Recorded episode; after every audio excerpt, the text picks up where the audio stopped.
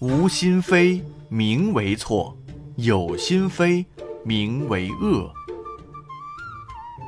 本句是说我们要区分错和恶，意思是无心所犯的错我们称为错，有心所犯的错我们称为恶。别把诺言吃下去。宋庆龄小时候很爱听母亲讲故事，这天。他又摇着母亲的手，央求他讲一个新故事。母亲拿他没办法，想了想，就给他讲了一个食言而肥的故事。故事是这样的：在春秋战国时期，鲁哀公身边有一个叫孟武伯的大臣。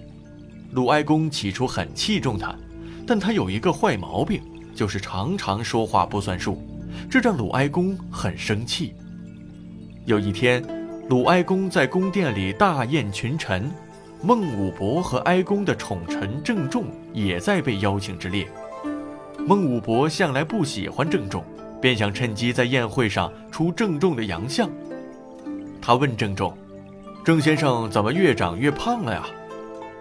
哀公听到了他们之间的对话，便插嘴道：“一个人常常吃掉自己的诺言，当然会变胖啊。”在座的大臣都笑了，大家心里明白，鲁哀公这是在讥讽孟武伯说话不算数。孟武伯自己讨了个没趣，只好讪讪的喝酒。宋庆龄听完故事之后，眨着大眼睛说：“妈妈，我明白了，做人要信守承诺。”母亲笑着摸了摸小庆龄的头。不久之后的一个星期天。父亲宋耀如接到邀请，准备带着全家去朋友那儿做客。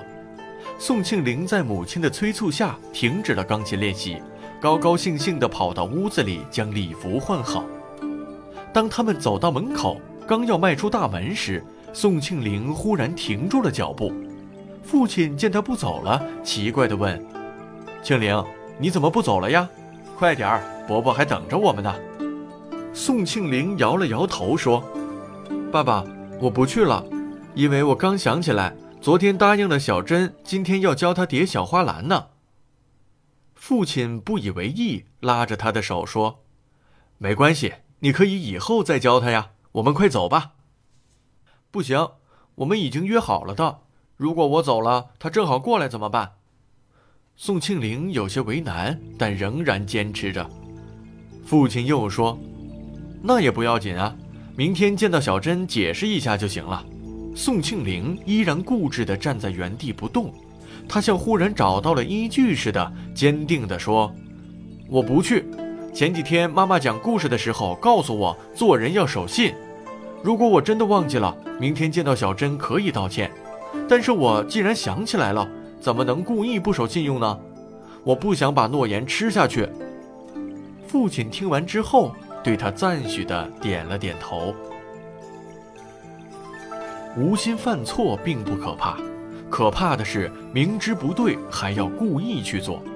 前者要改的是行为，后者要改的是品行。